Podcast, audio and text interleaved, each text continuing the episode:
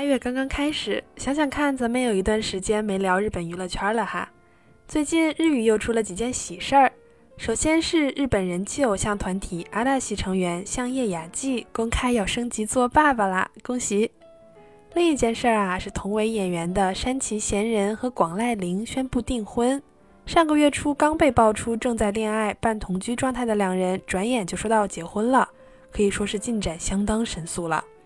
然而，这两件新闻同为喜事儿，但中日网友粉丝的舆论却是不尽相同。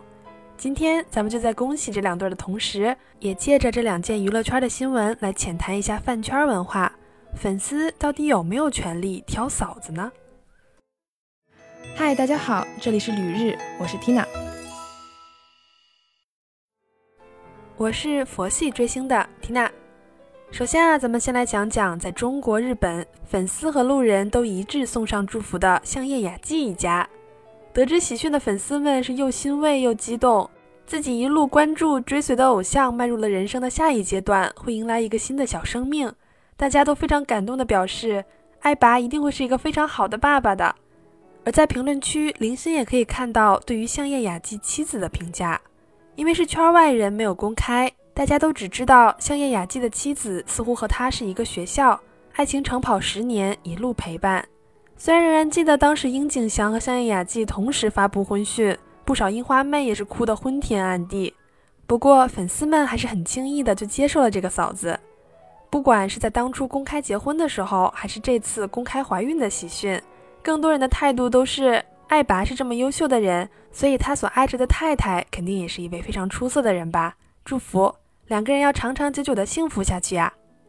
然而说完了娱乐圈的模范爱情，另一对山崎贤人和广濑铃的甜蜜结合却是遭到了一部分粉丝路人评价不般配。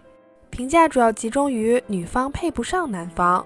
中国的粉丝和路人不喜欢广濑铃，很大一部分原因是由于她性格脾气差，瞧不起幕后工作人员的传闻。而在日本风评不太好的点，则是来源于日媒爆出来说。广濑铃中学时代就拍摄过和男生接吻的照片，是肉食女。这在我看来倒还好啊，热情洋溢的少女嘛。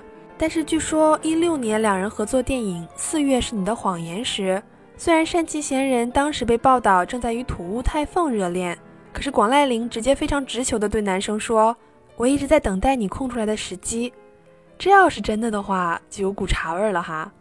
同时，在所谓的等待山崎空窗的期间。二零一七年，他又被报道与成田玲恋爱。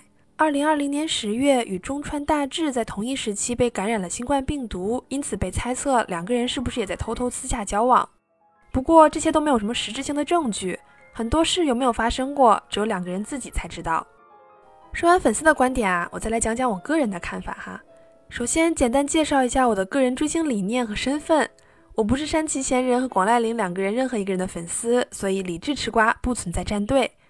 一般像这种偶像找了我不喜欢的嫂子的情况呢，与其去骂嫂子，我更倾向于寻找新的单身貌美小鲜肉，或者去磕我喜欢的 CP，干脆换掉这对让我看不顺眼的情侣。不知道大家同不同意啊？我一直是觉得两个人能在一起，一定是有互相吸引的地方，同时也是能够包容对方的缺点的。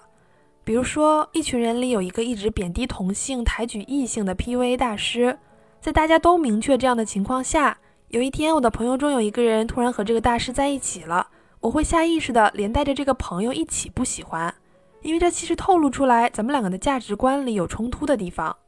而放在追星上也一样，甚至你听过的传闻，在同一个圈子里的你的偶像只会了解更多，两个人还能选择在一起，要不就是那些传闻是假的。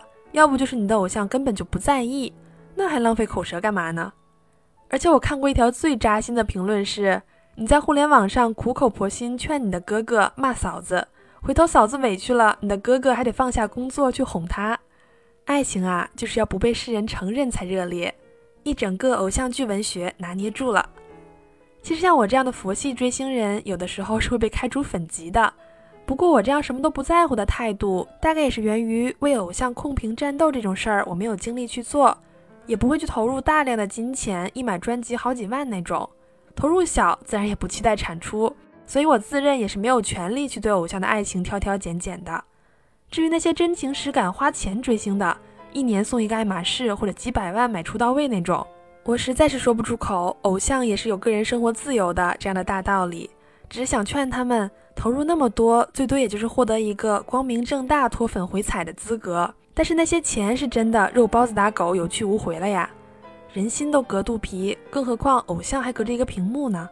还是劝大家适度追星，不要贪杯。好的，感谢收听《旅日东京日记》，我是缇娜。